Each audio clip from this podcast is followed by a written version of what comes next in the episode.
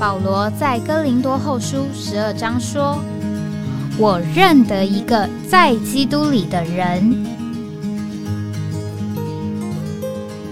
十四年前，这样的一位被提，直到第三层天里，或在身内，我不晓得；或在身外，我也不晓得，只有神晓得，并且我认得这样一个人，或在身内，或在身外，我都不晓得。只有神晓得，他被提进乐园里，听见不能言传的话语，是人不可说的。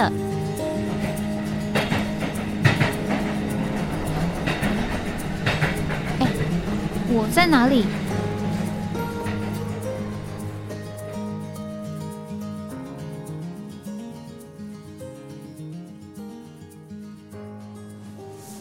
哎，我在哪里？呃，欢迎各位来到哎，我在哪里？呃，这个节目今天是二零二三年三月十四号，呃，现在是早上九点零九分啊。这个在台北的天气看起来，呃，外面是有阳光啊，应该是呃舒服的一天。那呃，今天呃，这个呃，我们呃这个开头可能我们。呃，是这样来开头啊。今天是礼拜二啊，要讲到这个呃魂游向外。那我们节目主要原来的预备啊，我们会来呃说一说啊，这个在尼迪翁文集里面啊讲到在古岭训练那里啊有一段这个属灵的判定啊，属灵的判定。那但是刚好呃昨天啊这个奥斯卡啊这个。电影颁奖啊，这个有一个片子呢得了很多大奖，那刚好在今天早上我一进了办公室呢，在这个脸书上啊就有了一个呃贴文的推荐啊贴文的推荐，这个是英英文的贴文啊，这个是这个一个 CRI，我想这个可能有一些弟兄姊妹对这个机构有一点耳熟啊，就是曾经出了一个。啊，我们错了啊！意思就是他们原来是批评误会啊，主的恢复是异端的这样一个机构啊。CRI 它有一个也是一样一个 podcast 的节目。那这个节目呢，就是呃，之所以在脸书上有一个推荐呢，因为他们曾经呃做了一个这个关于呃这个得奖的呃影片的一个 podcast，是从这个神学的呃角度啊，或者是。呃，这个他们这个 podcast 这个节目的名字呢，叫做这个呃，这个叫做呃 postmodern realities podcast 啊，其实就是后现代主义的这个后现代主义这个现实是现实的主义的这个一个广播节目，那。呃，我也很好奇，我就点进去看了一下。那当然，这个首先一个这个听众的留言呢，就是说，哎呀，他真是觉得很很奇妙啊，居然在一个呃老的这个所谓 old school 啊，这个老派的神学呃基督徒啊的节目里面啊，正在做一个呃。这个一个疯狂的一个现代电影的这个电影评论啊，他觉得实在是呃非常的特别。那当然做这个 podcast 的他访问的一个对象呢啊，一方面他也是一个制作电影的人，另外一方面他也到了这个呃富勒神学院去读了一个呃学位啊，所以他做了一些这个呃所谓的电影这个电影的评论啊，这个是。十一个月之前的电影评论啊，并他也不是来蹭这个热度啊所见所做的这个电影评论。那这个电影呢，呃，我也没有，事实上没有看过啊。真正呢，其实只是这个呃，在做电影，在坐飞机的时候呢，啊，曾经啊好奇去看一下，但是呢，说实在也看不看不看不下去啊，因为觉得就是好像一个胡闹的一个。电影，所以呢，后来他相继得了这个几个重要电影的奖呢，我也觉得说，呃，奇怪啊。那我我先说这个节目里面啊，他这个广播节目里面，他怎么样用基督徒的这个呃一种想法来做这个电影评论？那当然呃，我们可以这样讲，就是说，为什么我们要在礼拜二啊，这个叫做“魂游向外”这个段落来讲这个电影呢？因为可以这样讲，就是这个电影的主角呢，基本上他在不同的所谓啊这个平行宇宙啊这个跳跃啊，就有一点叫做“魂游向外”的一种领会经历啊，就是哎我在哪里啊？他一下子在这个平行这个宇宙里啊，他是一个什么？情况什么角色？他到了另外一个呃宇宙里，他有什么情况啊？什么角色？那当然，这个呃，我们没有办法接受这个想法，我们就觉得这个就是人的呃胡乱的想象。那无论如何，在这个呃广播节目里面呢，呃，这个读过神学的啊，也是有点算是电影背景的啊，这个人啊，他对这个电影。他有几个讨论，啊，第一个讨论呢，就是这个骗子他的名字啊，叫做 Everything Everywhere at All Once，啊，就是说，呃，所有的事情啊，或者任何事情、任何地方同时发生 at all once，啊，它并不是一个呃连续跳跃式的，意思就是说，它并非呃，在我们这个电影里面所姑且讲所看到的情形，就是说，好像是。呃，在呃不同的宇宙当中跳跃的情形，事实上是所有在这个他们这个电影观念里面，所有平行的宇宙啊都在同时发生的事情。那呃，为什么这个事情，为什么这样一个观念呃值得呃讨论呢？啊，意思就是说，呃，可以这样讲，就是呃你。你因为这个，他们这个电影的想法是说，你做了一个不同的决定，所以就产生了一个不同的呃平行的宇宙啊。这个是大部分人对这个所谓平行宇宙发生的这个观念。但是如果它是叫做 at all once，意思就是说它都同时发生的话，那意思啊就是说它其实不是根据你的选择啊啊，不管你做了选什么选择，事实上这个所有的事情都在这个所有的你的。平行的宇宙里面都会同时发生啊，这个是他谈论的第一个方面。第二个方面呢，就是啊，在这个电影里面呢，这个主角的一个领会啊，这个主角的一个领会就是说，不管这个环境的情形如何，我要赋予这个，或者是我可以赋予这个呃环境啊一个意义，它并不是叫做无意义的发生的啊，就像我们刚刚讲的。啊，如果它是随机的、无意义的发生，只是根据我们的选择发生的，那那它的意义在哪里呢？啊，所以这个主角的观念是说，啊，我可以赋予我现在存在这个宇宙，啊，还有我跟这些周遭的人的关系，赋予他们意义。那第三个呢？啊，就是啊啊，这个电影呢啊有一个概概念啊，就是所谓救世主的概念啊，有一个人。他可以拯救所有的宇宙，那这个就是他，呃，从他所谓神学的观念里面，呃，想要来呃领会这个事情。那我并不是要来谈刚刚我们所提到的这些东西，那我主要是要来呃讲一个感觉，就是说，呃，在马太福音里面，这个当主耶稣讲到这个呃末后的时期的时候，啊，他讲到这个末后的时期的时候。那有好几个段落，有好几个不同的段落。那在这个呃好几个呃不同的呃段落的里面呢，啊有对于呃教会所说的段落，也有对于呃这个叫做以色列人所说的段落，啊也有对于这个叫做犹太人所说的段落。那对于这个教会所说的段落呢，事实上。第一个就是叫做从无花果树学比方，那当然我们就知道这个是要注意这个以色列国或以色列这个民族啊的这个发展，要看到夏天近了啊，就是无花果树发嫩长叶。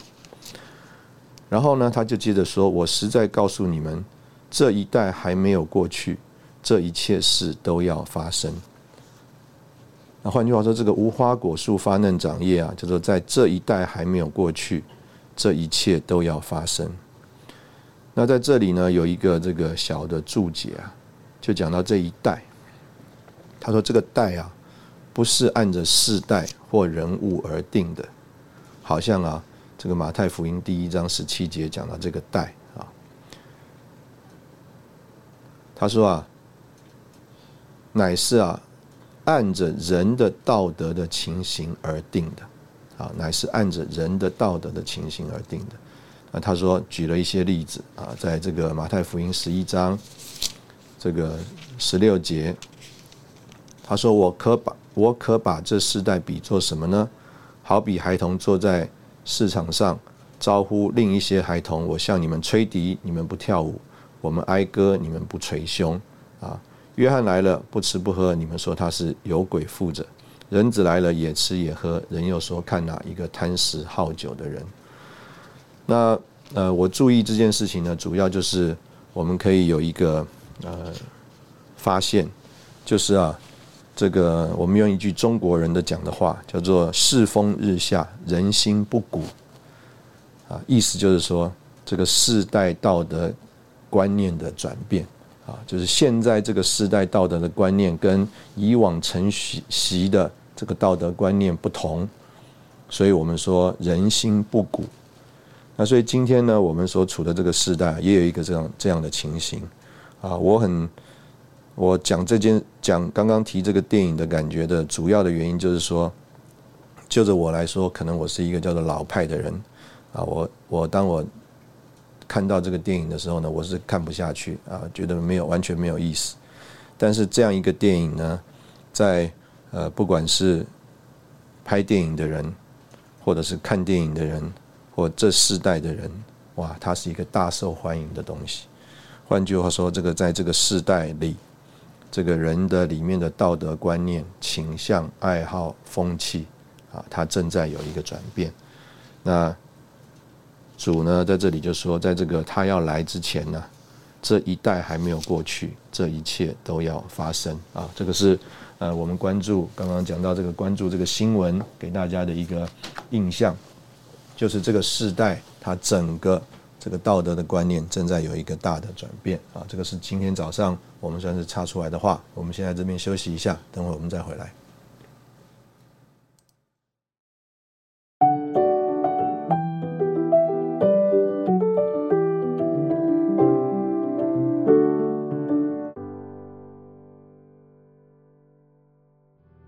欢迎回到哎，我在哪里啊？刚刚我们是从这个昨天发生的这个呃一个新闻，还有早上看到一个在 Facebook 上的推播啊，我们讲到呃这个这个世代啊道德观念的这个转变啊，这个应该是我们的一个提醒。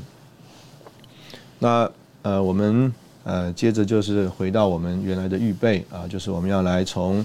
尼丁文集啊，这里讲到他属古灵训练当中所讲的这个属灵的呃判定啊，那我们为什么要在这个呃魂游向外这里啊来看这个呃属灵的呃判定呢？啊，因为呃简单的讲啊，这个我们一开始所用的这个呃经文啊，就是格林多呃前前后后书的这一段经文呢。啊，就讲到啊，这个人的经历啊，这个人的经历啊，或在身内啊，或在身外。那事实上啊，其实那个人，我们必须要这样讲啊，这个人一直也都在身内啊，但是可能就着某一面来讲啊，他也有这个在身外的经历。那但是他这个在呃身内的经历呢，啊，事实上是会影响他在这个身外的一种领会的。所以在这边啊，尼迪翁给人这个属灵的情形的诊断，还有救治之路啊，他主要啊这个有几个负担啊。尼迪翁说他这个判定呢，不是人在法庭上的审判啊，所以他用判定。所以呢，这个判定呢，呃，主要呢，并不是为了审判啊。但是呢，如果我们不判定，在侍奉主的事上就有难处。就容易受欺骗，什么意思呢？啊，你以为你在身外，意思就是说你以为你在灵里，但是事实上可能你是在身内，意思就是说你是在自己里。那你在侍奉主的事上就有难处，就容易受欺骗。我们自己要有更多的对付，我们的学习越多，认识弟兄姊妹就越多。换句话说，呃，这个判定是怎么判定呢？就好像我们说我们要量一个东西，那叫量这个长度，我们就要有一把尺。那这把尺从哪里来呢？我们要说这个东西是长是短是高是低啊的根据啊，就是你自己，因为你自己。经过了许多的圣灵在你身上的审判和工作，你自己就成了一把尺啊！所以这就这边就是尼迪翁在这边所说的，我们自己要有更多的对付啊！我们的学习越多，认识弟兄姊妹就越多，否则弟兄姊妹错了，我们还不知道啊！换句话说，如果我们今天啊，我们呢借着被神量度啊，我们知道我们自己的光景，那我们就能够。啊，清楚啊，人现在在哪里？啊，他的情形如何？我们在大小的事上受圣灵的对付，自己做过的事，别人一做啊，你就知道是怎么回事。这个我曾经有一个经历，我和另外一位弟兄，我们呢带着我们的这个计划啊，这个开展的计划啊，年度的计划啊，去找弟兄们交通。这个我们啊，这个讲了很多啊，这个怎么开展啊，等等，怎么配合啊，等等。结果啊，结果啊，这个前面弟兄啊，给我们回应的第一句话，就是啊，说弟兄们啊，你们不要想怎么搞钱，你们应该想啊，好好的服侍。那呃，这件事情呢，也可以这样讲，呃，我们呢，说实在的。啊，有没有想说我们呃在财务上面的需要呢？我们的确在交通里面是有这样的考虑的啊。但是你说那个是不是我们那一天去交通的呃里面真正的重点呢？我也不敢讲没有，但是我也不觉得啊，就是当时候我们的情绪或感觉来说，那个是一个这么大的事。我们可以说，可能那是一个藏在我们里面的事，甚至我们自己都不清楚。那所以，当我们带了这样一个呃所谓的计划啊负担去交通的时候，啊，可能我们里面藏了一个东西啊，连我们自己都不知道。但是呢，这个和我们交通的弟兄啊，在这个交通里面一听，就啊认识了啊我们的光景是什么。所以呢，在这里就说你自己做过的事，别人一做，你就知道是怎么回事。对自己的认识若学会了。诊断别人就容易了。我们不能以为学了一种方法啊就能认识人，乃是我自己先学习了功课，我才知道这些方法。我对别人的用处有多少，是看我受了神的多少对付。所以在这里呢，呃，实在是帮助我们呃看见啊，今天我们来呃读这个书啊，或者是我们来领会这个事情。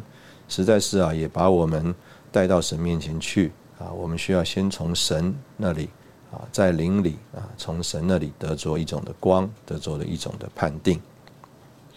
那关于学习并应用属灵的判定啊，你一定要说，我们要认识人，乃是为要供应人，并非要好奇，乃是要建立人啊，并非要拆毁。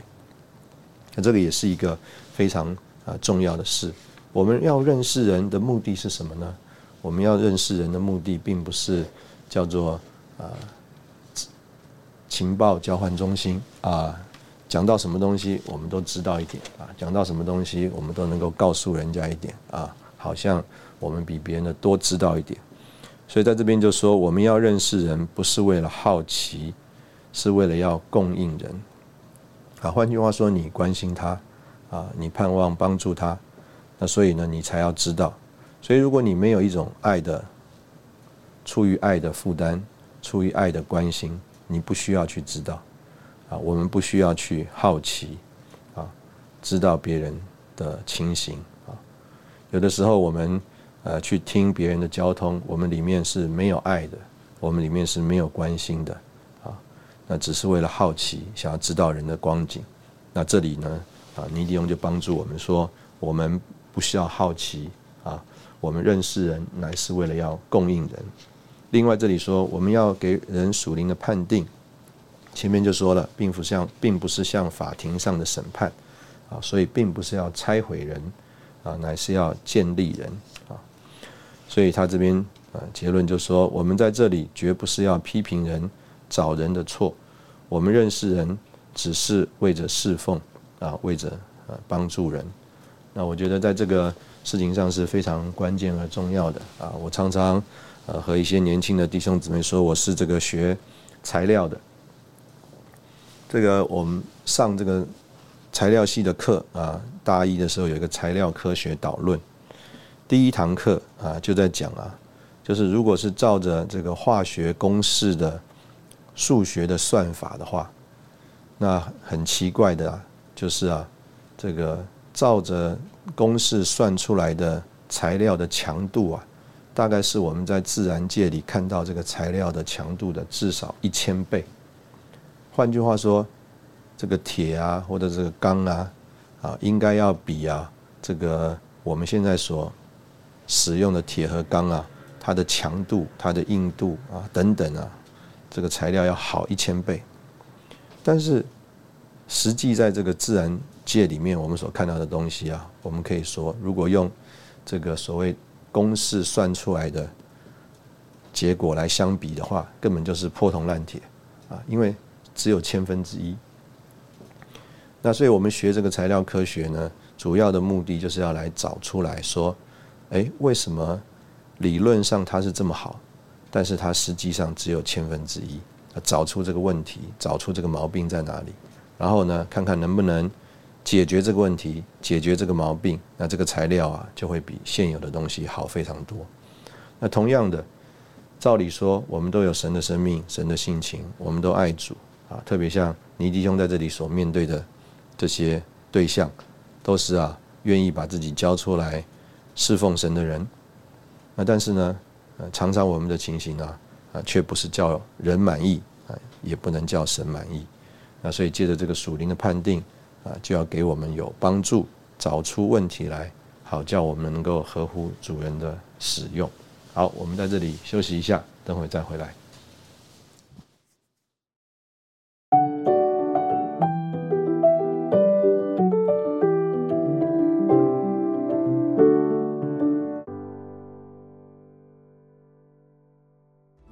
欢迎回到哎，我在哪里啊？刚刚我们聊到这个尼迪翁讲到这个属灵的判定啊，我们应该脱开这个审判的想法啊。这个判定主要就是为了这个供应人啊，并不是好奇啊。所以刚刚我们说到，我们在这个自己学材料科学的过程当中啊，我们希望找出这个现实呃世界当中为什么这个材料比啊。这个公式理论啊，计算啊，这个差只有千分之一强度的原因。那如果我们能够解决这个问题啊，那这个呃就能够啊更好的来使用。所以同样的，呃，我们这些呃爱主、追求主、有神的生命和性情的基督徒，那我们呃怎么样能够啊叫主啊在我们身上能够有更多的出路？所以呃。尼迪翁在这个判定里面呢，就讲到呃几个方面啊，有所谓这个判定的原则、基本条件啊，判定需要用零诊断，还有判定的根据，再来啊需要有这个呃医治。那我想啊，我先呃用一个呃例子啊，我们再回头来看呃这些刚刚所提到的呃。所谓原则啊，这个在这个信息当中啊，第一个例子啊，应该是一个年长的弟兄的例子啊。他说到他是无意当中得救的啊，得救之后呢，喜欢读经祷告，啊，想要做啊这个标准的牧师，也进了神学院读书。那但是读到了尼迪翁出版的《基督徒报》之后啊，知道什么是教会。啊，因着人情啊，不敢脱开宗派。啊，在后来在上海的哈同路文德里听尼迪翁讲道，听了以后啊，就知道教会如何啊产生。那主呢，在他的过程当中啊，呃，多次的借着不同的弟兄啊，啊，帮助他啊，自己啊，就在这个年早年老的时候啊，啊，这个进到教会里面，而且背负责任。所以他讲到他自己许多的经历啊，啊，许多的患难啊，遇到盗强盗、土匪、内战啊，自己又多病。他说：“感谢主，都蒙保守平安。”啊，他说：“我觉得年老，许多事可让年轻人来做，但在事实上，教会的责任又在我身上，我不愿意做，又不得不做。啊，这是我的难处。”那尼迪翁就给他的评语说：“啊，这个属灵的矛盾啊。”弟兄在浙江温州一带是主要的负责人，绝对不能退去。然后啊，说啊，这些年因着国内的战事啊，同工们之间缺少交通，所以呢，他对主的工作啊，天然的兴趣减少了。他说这个是好的现象，一面能由你自己拖出来是好的，一面呢，需要在复活的能力里更积极。他说在主的工作上啊。是有这个矛盾的情形啊，他甚至说啊，这位弟兄姓黄，更应该加强这种矛盾的情形。在这个矛盾的情形里，你就会看见你到底为着主有多少，那你才能够清楚哪一样是更单纯的侍奉主。一面来说，你没有天然的兴趣，你做也可以，不做也可以，这个是死的经历。但光有死没有复活也不对，所以另一面在积极方面必须有复活生命的扶持，好好使你比年轻时做的更多。我所担心的是人重工作，但拿不出果效来。我们在神面前维持工作，这是责任的问题，不是喜好，而是责任。下面这个啊，尼迪翁所引的话，我觉得非常有意思。他说：“保罗说，若不传福音，我就有祸了；若甘心做，就有赏赐；若不甘心，责任却已经托付我了。这种矛盾加强了，是好的。”啊，我先在这边啊这一段，我们先稍微呃听一下。我觉得这个是非常呃有味道的一段啊这个评语啊。我们先从尼弟兄用保罗的呃这个经历来说。保罗说啊，他这个传福音啊，不传福音有祸了。甘心做就有赏赐，若不甘心做，责任却已经托付我了。啊，那尼弟兄就说啊，保罗在这里啊，啊有一种的叫做矛盾啊。那所以呢，他用这种矛盾呢来帮助这位呃年长的弟兄。就这么就着某一方面来讲啊，叫做不甘心做，因为啊你没有兴趣做。你没有兴趣做，但是你仍然要做，为什么呢？责任已经托付你了。那另外一方面呢？啊，事实上呢，你倪弟兄在这里啊，就鼓励在积极的方面啊，要有复活生命的啊扶持啊，所以呢，也很明显的可以看得出来，这个呃倪弟兄呃认得出啊，这位黄弟兄啊，他并不是只是名义上的。啊，在教会里担责任，他是在实际上啊，他担责任，所以他在一开始就说，他呢是主要的负责人，绝不能退去。那如果他只是在名义上的担这个责任的话，事实上他担或不担啊都没有什么特别的意义。但是如果他是在属灵的事情上实际啊担了这个责任的话，那他反而需要积极的靠着神啊复活生命的大能啊。来啊，尽职啊！这是这边前面这一段，然后他就说：一个人呢，如果太重工作，就难以放手；若放手，又容易变成消极。所以神在许多时候啊，就领人经过黑暗的幽谷啊。那在那个地方呢，啊，几几位弟兄先后的去世，所以啊，在啊当地的教会啊。就有难处，那尼弟兄就在这里啊，问这个黄弟兄，他说：“我要问你啊，当你不喜欢工作时，你知不知道你真正为着侍奉神的到底有多少？”一个人不喜欢工作时，就可看出是否为着主。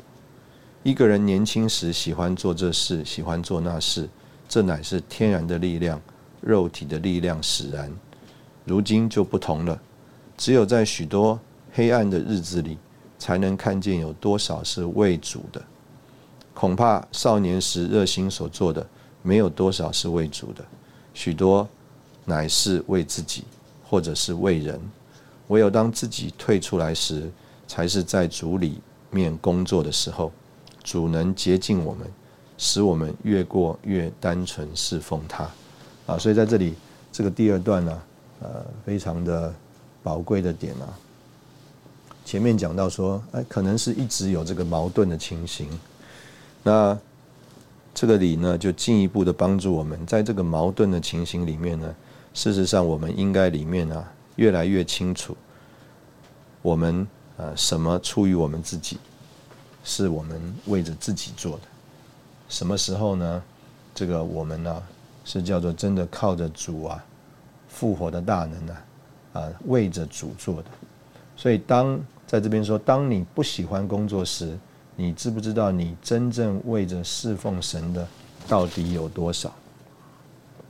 所以就着某一面来说啊，我们用前面刚刚保罗所说的，保罗传福音，他说啊，若不甘心，责任却已经托付我了。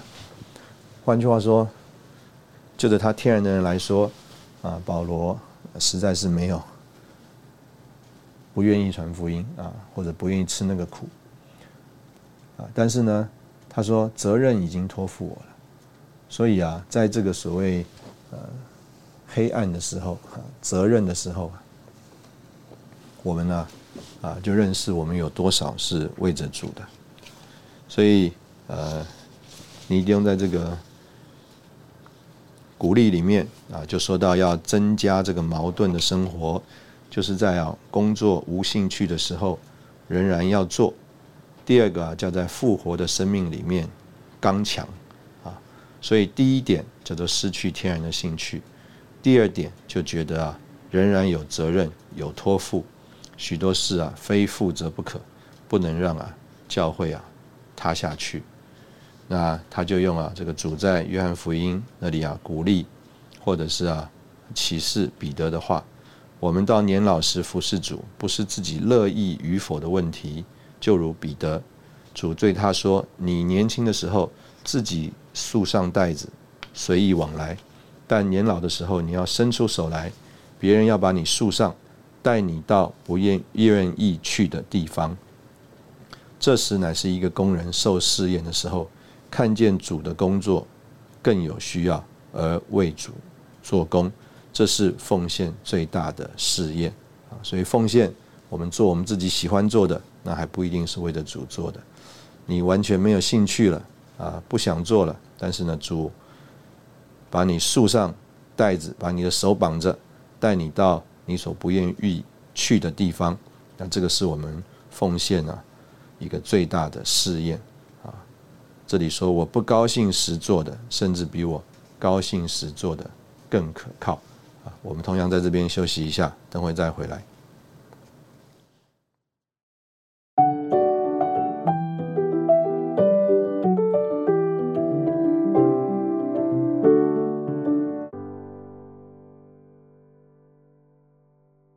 欢迎回到哎，我在哪里啊？刚刚我们讲到这个尼迪翁给这位皇帝兄的判定啊，讲到有两面，一面加强这个矛盾，另外一面呢在复活里啊能够担这个责任。接下来我们可以把这一段啊当做啊算是尼迪翁给他的医治啊，叫做身体的供应。他说我们在我们为主工作，不是高兴就做，不高兴就不做，乃是要在复活里做啊。下面说也需要仰望。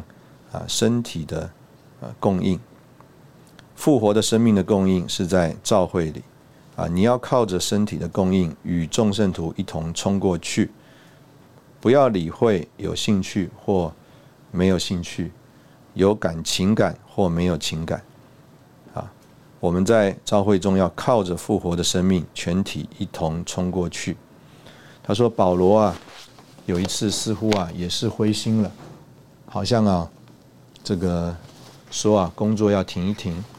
但圣经记载呢，这个当希拉和提摩太从啊马其顿来的时候，保罗啊未到迫切。保罗每逢安息日啊，都在会堂里面啊辩论劝化，或者他曾经受挫想停一停，或者他有时受压力不能胜。但是当啊希拉和提摩太啊来的时候，他就未道迫切，又讲基督啊题目不变。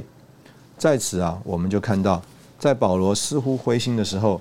两个年轻的弟兄一来，保罗的灵又刚强起来了。然后就说：“对于啊，这个呃黄弟兄啊，当时我说可能没有两位年轻弟兄来，但盼望以后有。啊，他说你你现在若是退去，情形并不好。你若多看难处，又没得到复活的能力，这个难处就是死的，亦无用处。但你若能得到身体的供应。”虽然你矛盾的生活加增，一面天然的兴趣死去，就在这个死的情形下，能有复活能力的彰显啊。那简单讲呢，啊，这个就是尼迪翁给他的这个呃医治。那在呃这里面呢，我觉得最想要和弟兄姊妹呃分享的哈，就是关于这个属灵的判定的根据。啊，你一定用说啊，是要爱弟兄。我们认识人的难处，判定人的病，有个基本的条件、基本的根据，就是我们认识人、判定人，不是为自己求知识。正规的基督徒是不求知道别人的情形，反常的基督徒才喜欢知道别人的事。我们虽然要认识弟兄们的情形，但并不是为着好奇。不是有兴趣要知道人家的事。我们如果不是因为要服侍人、要帮助人，逼得我们不得不认识人，我们就不愿意多知道人的情形。我们自己已经够忙，没有功夫来打听别人的事啊。所以呢，啊，这是一个非常重要的领会哈。那你一定举了一个例子，我觉得也非常的好。他说：“我们认识弟兄的知识啊，不过是为了帮助他，为了服侍他。”一个人的情形如何，是当你要在他身上做工的时候，你才要去知道。爱弟兄的爱和认识弟兄的知识，绝不能混在一起。啊，神所能托付的仆人，乃是那些能把知识和爱分开来对待人的人。不能把这两样分开的人，就不能做神的奴仆。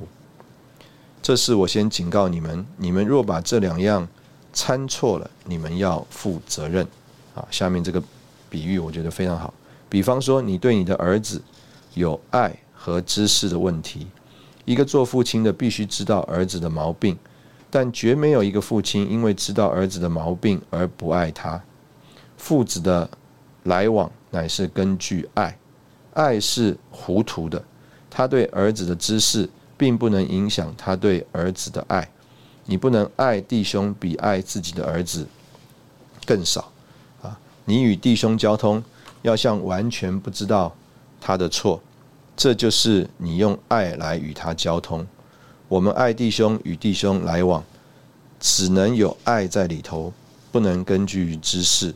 我们要好像不知道、不认识弟兄的难处。我们与弟兄姊妹的来往，总是啊根据爱。这个实在是一个呃非常有意思的，这个尼迪翁甚至啊用一个很极端的例子讲到啊，这个十二个门徒当中有一个人犹大啊，他是个贼啊，常偷窃钱囊里的钱，是一个贪财的人。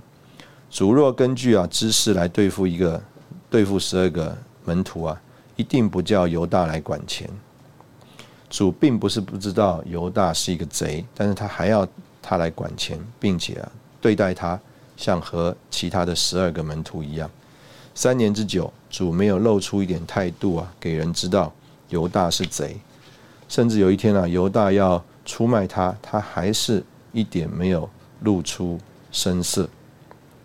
一直到末了一次波饼，门徒们都没有觉得有什么异样啊。那所以。尼迪翁在这里说啊，主和十二个门徒在上十字架之前的关系，不是元首与教会的关系，乃是啊儿子的身份啊，替天父管理家业。那门徒呢，就是父的家业。所以呢，主对他们的认识，不是认识他们为儿子，乃是认识他们为家业。这样的认识是外面的。门徒在此与主的关系，不是元首和身体的关系，也不是教会中肢体与头的关系。主耶稣在外表容让犹大，因为子管神的家，需要由外表的行为来判定，所以他始终没有显露犹大偷钱的举动。若以知识来断定人，这是政治家，这不是基督徒。世人到了五十岁左右，智慧与精力都加增了。他不做上当的事，我们称这样的人为老奸巨猾。他下半生不做上当的事，这是世人的路。没有一个基督徒可以因为认识人多而走老奸巨猾的路。如果你带弟兄姊妹是根据知识，你可以减少许多十字架，减少许多麻烦。今天你对弟兄姊妹的知识还少，过几年你对弟兄姊妹的认识要加多。那时人与你谈几句，你就认识他，你就很难爱他。我们中间不应该有这样的事。如果我们根据知识来对待弟兄，也要弄成老奸巨猾了，这不是长进，这乃是堕落。